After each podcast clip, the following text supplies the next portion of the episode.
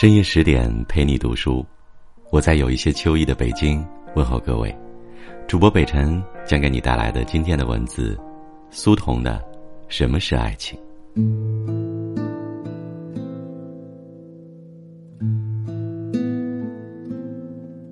我记得八年前，这个城市的绅士淑女是一个孤独而傲慢的集团。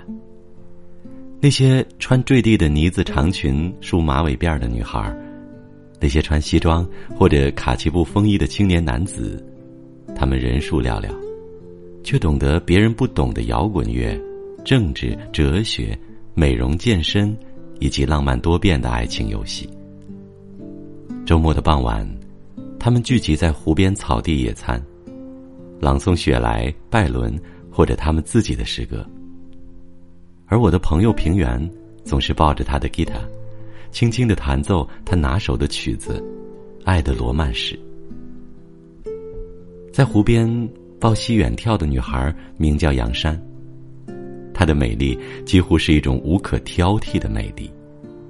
她的微笑温柔沉静，而她的因为敏感而常常夺眶而出的眼泪，就像晶莹的珍珠一样，令许多青年有头怕是珠的冲动和柔情。但是八年前，这个机会是属于我们的朋友平原的。那时候，杨山和平原正在热恋之中。平原每次谈到杨山时，眼睛里便会射出一种被爱情执着的恍惚的光。他的声音会突然的哽住，突然说不出话，两只手在半空中艰难的比划着。我觉得他像维纳斯。杨山就像维纳斯。我那时候正在博览群书，刚刚知道那是希腊神话中的爱神。我记得在什么地方见过维纳斯的石膏像，是断了一只手臂的。于是我就用一种玩笑的口气对平原说：“现在还不像，要是他断了一条手臂，就更像了。”我的这句话。使平原一下子从迷幻的激情中回归到现实，仿佛被什么东西刺了一下。平原从椅子上跳起来，他几乎是恶狠狠的瞪着我说：“谁也别想伤害杨山。别说是一条手臂，就是他的一根头发也不准碰他。”后来我才知道，平原对这个玩笑的失常反应事出有因。在他们那个充满了诗情画意的圈子里，还有别的男人隐秘的，或者是明显的追求着杨山。换句话说，平原有不止一个情敌。号称小卢梭的那个络腮胡子，就是平原的第一号情敌。小卢梭是一个时而深沉、时而博古论今、纵横捭阖的大学助教。他的学识和职业使他在湖边的圈里闪烁着智者的光芒。不知从什么时候开始，平原发现小卢梭在滔滔不绝的说话之际，目光不时的要搜索杨山。更令人烦恼的是，杨山注视小卢梭的目光充满着崇拜之情。小卢梭说：“女人该把绳子从自己脖子上解下来了。”类似的警句，杨山总是听得如痴如醉。平原烦恼到极点时，总会抗议，但他的执着的抗议不能奏效。杨山只要回过头，静静的看他一眼，平原就会安静下来。平原告诉我，小卢梭是个骗子。想到他一直在用高谈阔论来诱惑杨山。平原恨不得用胶布封住那张讨厌的嘴巴。我说：“那你就用胶布封住他的嘴。”平原痛苦的摇头说：“不，那样杨山会更生气的。我不让别人伤害他，我自己更不能伤害他。”但平原所说的伤害，很快就发生了。在一次湖边的野餐行将结束时。半明半暗的天空突然降下了雨点，杨山却与朋友们背道而行，走到湖边灌木最茂盛的地方，在细细的雨丝里，为一件朦胧的心事独自垂泪。平原是突然发现杨山不在的，他把一堆午餐肉和青豆罐头放在凉亭里，回过头四处张望。别人知道平原在找什么，笑着指指湖边的灌木丛说：“杨山在那儿。”平原就从一个女孩手上抓过唯一的雨伞，朝灌木丛那里奔去。平原穿过灌木丛后，突然站住了。他看见杨山和小卢梭站在一起，小卢梭已经为杨山撑开了一柄黑色的自动雨伞。平原清晰的听见，自动伞弹簧上顶的咔嚓一声。对于平原来说，那个声音极其刺耳。而富有挑衅的意味。他的脸立刻涨红了。这个骗子，他从哪儿又找到了一把伞？平原愤愤的想着，恰好听见小卢梭正在就爱情观教诲杨山。小卢梭说：“爱情从来都不是专一的，爱情是一种放射物，比阳光更强烈，比天空更博大。”爱情不是杯子里的一滴水，它永远不会枯竭，就像我们面前的这片湖水。骗子，平原无法按耐他的怒火，他冲上去用手里的伞去打小卢梭手里的伞，小卢梭猝不及防，那柄黑伞应声掉地。平原的这个袭击动作在当时显得古怪而可笑。但我相信，那是他的真情流露。正如许多善良而质朴的男人，他们总是选择一些笨拙的方法来保护别人和保护自己。美丽的杨山花容失色，当他明白过来是平原在醋劲儿大发时，眼睛沁出了屈辱的泪珠。你把雨伞捡起来。他的声音不容违抗。平原就把那柄黑伞捡了起来，还给他。杨山又说：“平原迟疑了一会儿，但还是顺从了杨山。他把伞递给小卢梭时，对方脸上浮现出了一种鄙夷而自得的微笑。他深深的刺伤了平原的心。问题出在杨山的最后一道命令上。”那时，平原已经为他撑开了另一柄细花的雨伞，而小卢梭已经讪讪的离去。杨山用谴责的目光追视着平原：“你快点过去向他道歉。”平原坚决的摇了摇头：“不，我不向他道歉。你到底去不去？”杨山的声音高了八度，带有最后通牒的意味。但平原仍然摇着头说：“不，我不去，应该他向我来道歉。”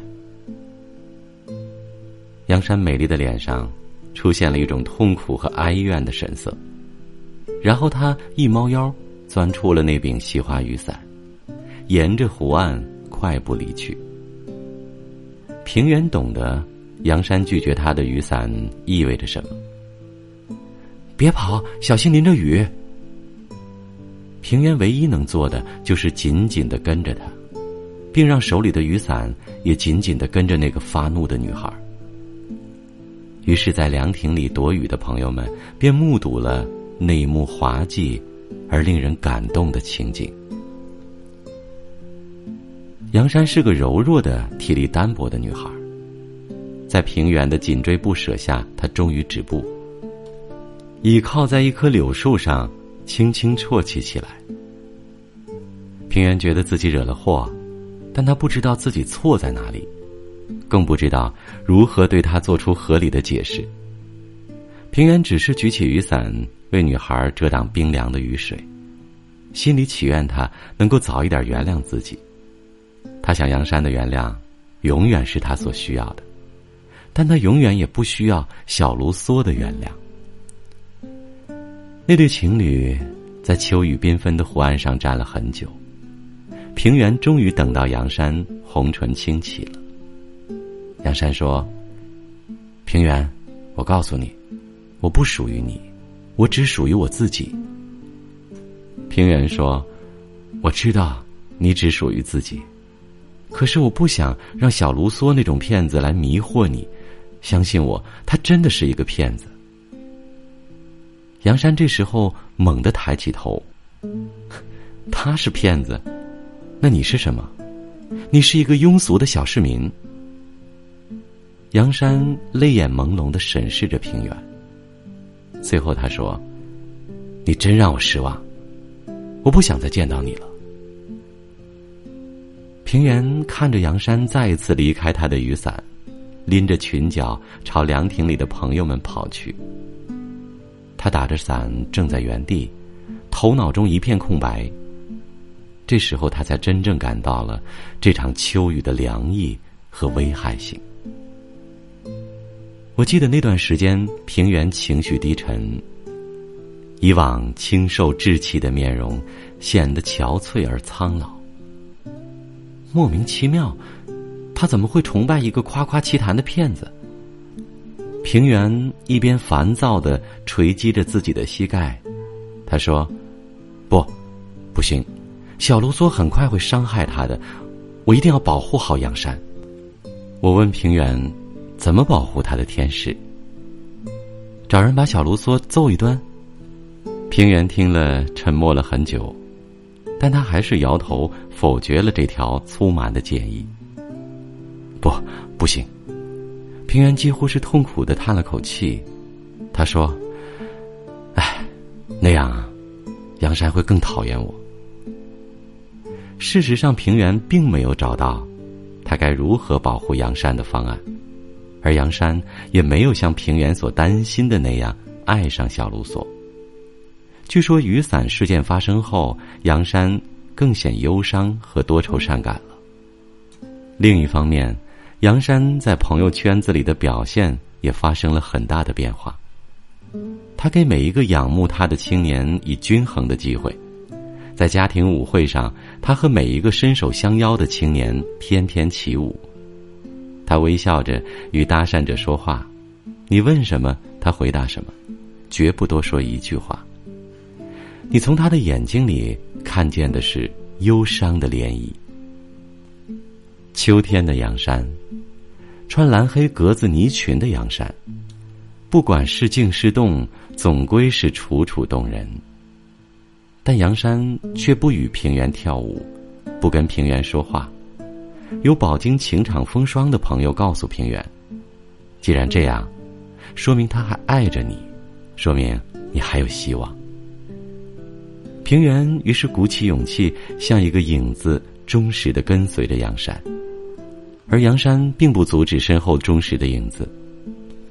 他让平原跟着他，却不看平原一眼。又有人劝慰沮丧的平原说：“只要他让你跟着就行，这说明他不讨厌你，说明你还有希望。”平原于是抱着希望，带着一把伞。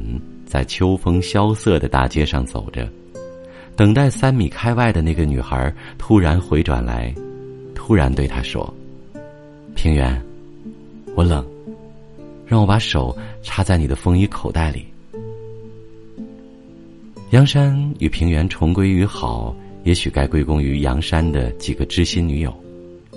平原的一片痴情，首先打动了他们。有一天，女友们约杨山去郊外远足秋游，在唐代木塔上，他们眺望着秋意浸染的远山近水。话题不知怎么就转到了平原身上。有一个女孩直率而尖锐的指出，在围绕杨山的众多追求者中，只有平原可以为他去死。杨山听后沉默无语，隔了很久才郁郁的说。我才不信！这句话似乎显示了某种契机。女友们立即叽叽喳喳起来，他们觉得有必要对平原来一次严峻的考验。那时候，平原就在木塔下的枫林里徘徊。从树林里仰视木塔上的女孩们，间距很大，她们离他很远，但他却离他们很近。平原很快被召唤到木塔上，起初他不知道女孩们的意图。他去看杨山的脸，杨山立即转过身去。一个女孩对平原半真半假的说：“现在考验你的时候到了，你假如真心的爱杨山，就从这座塔上跳下去。”平原的目光仍然直直的盯着杨山，杨山亭亭玉立的侧影纹丝不动。平原把这种态度理解成默许。他的一腔热血往头顶上冲，跳就跳。平原把随身携带的雨伞交给了一个女孩，脚步毅然往木塔弗兰走去。结局是你所预料到的，女孩们尖叫着合力拉住了平原。平原骑跨在木塔的扶栏上，用他清澈而悲壮的目光凝视着杨山。杨山终于面对平原呜咽起来，他说：“平原，我也爱你。”从郊外归来后的平原又牵到了杨山的纤纤玉手。平原不再到他的朋友那儿借酒消愁和倾诉苦恼，这是我们大家的幸运。秋去冬来，天气变冷了。那个由绅士淑女组成的群体，把聚会的地点改在了咖啡厅或舞厅，每人轮流做东。听说啊，又有一个业余的歌手和朦胧派诗人企图给平原的爱情设置障碍，但都被平原用他的方式一一解决了。我有好久没有见到平原，猜想。在寒冷的冬季，他与杨山的爱情如火如荼。作为朋友，这就够让人高兴的了。我没想到，一个瑞雪纷飞的傍晚，平原忽然携着一股寒气闯进我的单身宿舍。他的样子看上去失魂落魄，眼睛呆滞无神，手里则照例拎着一只山东产的白兰地酒瓶。我立刻意识到平原又失恋了，因为平原生活的那个圈子通常都把酒瓶作为失恋的标志。他是谁？平原在我的洗脸盆里吐出了一滩秽物，径直的走到床边，重重的躺下，突然又弹起来，就朝我大吼一声：“杨山，她是个什么样的女人？她，她不是爱情维纳斯吗？”这是你自己告诉我的，维纳斯。平原喷出了一股酒气，喃喃自语：“对，他是维纳斯，但他不是真的，是石膏做的。”我一边为我的洗脸盆和被褥担忧，一边却急于询问事情的来龙去脉。我不明白，美丽的阳山。以什么理由再度抛弃了如此痴情的恋人？你永远也猜不到。平原忽然失控的狂笑起来，这回是为了一个屁，我不小心放了一个屁呀！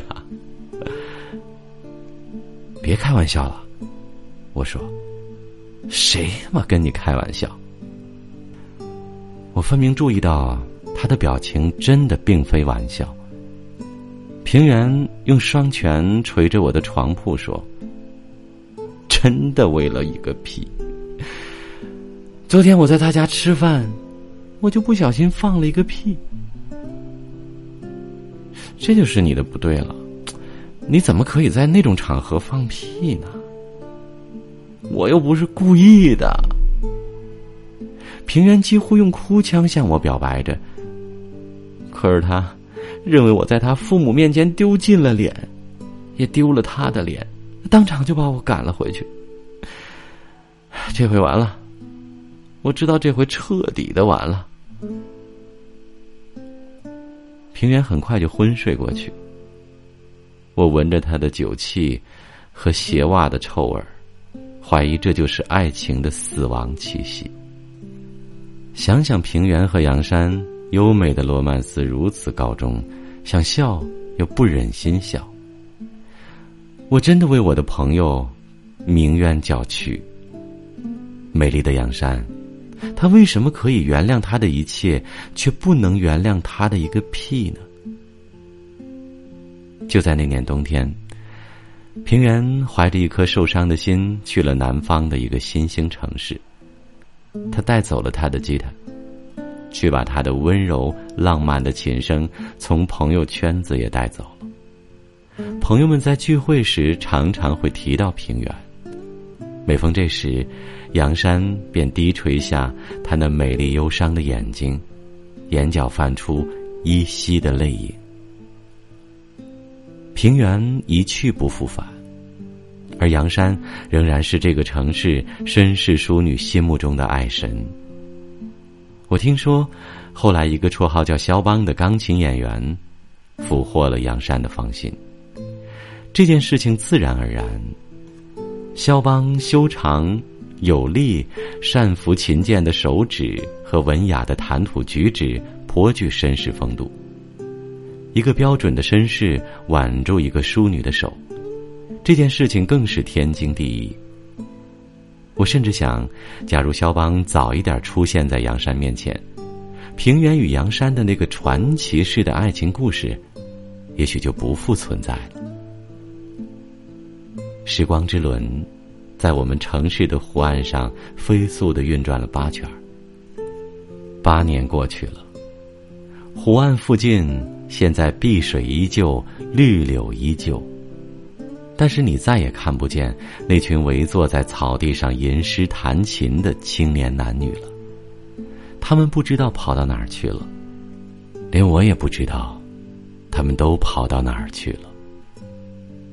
平原曾有信寄来，告诉我他已经在南方成家创业。信末有一句附言，或许只有我能看懂。代问维纳斯好。我不知道，他是以什么样的心情添加这句敷衍的。问题是，世事苍茫多变，从前那个女孩，现在肯定是一个雍容华贵的贵妇人了。让我找一个维纳斯很容易，在人海中找一个贵妇人，却不容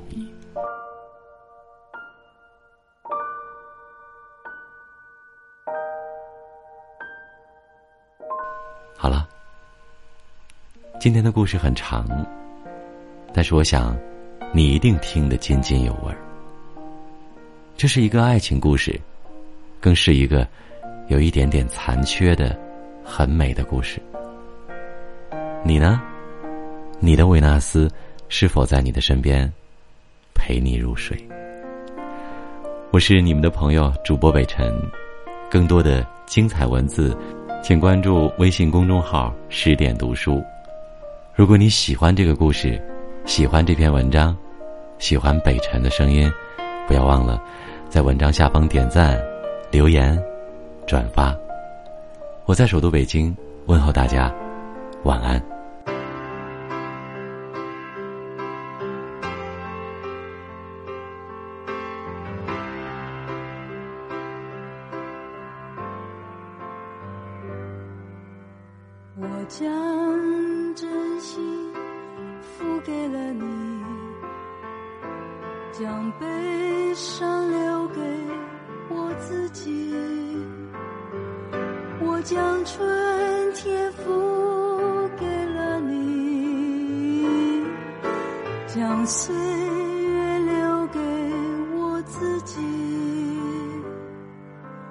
我将生命付给了你。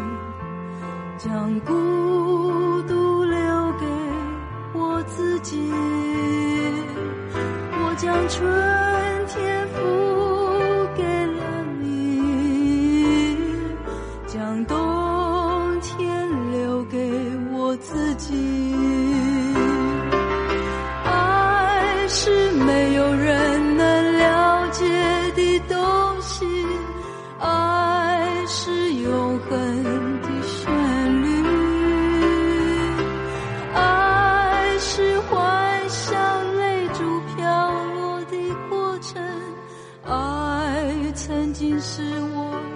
是。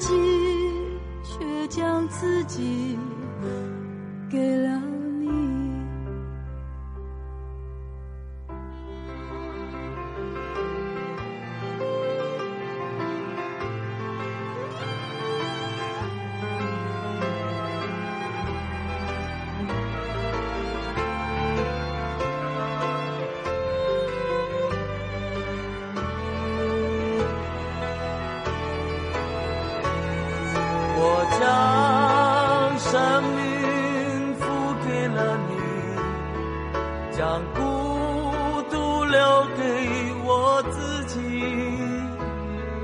我将春天付给了你，将冬天留给我自己。爱是没有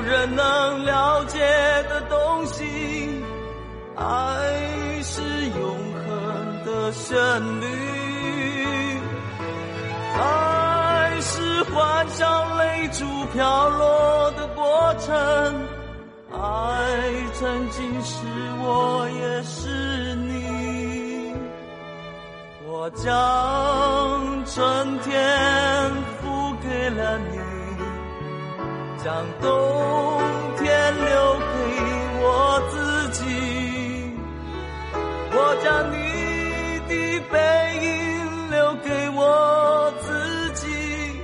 却将自己给了你。我将你的背影留给我自己却将自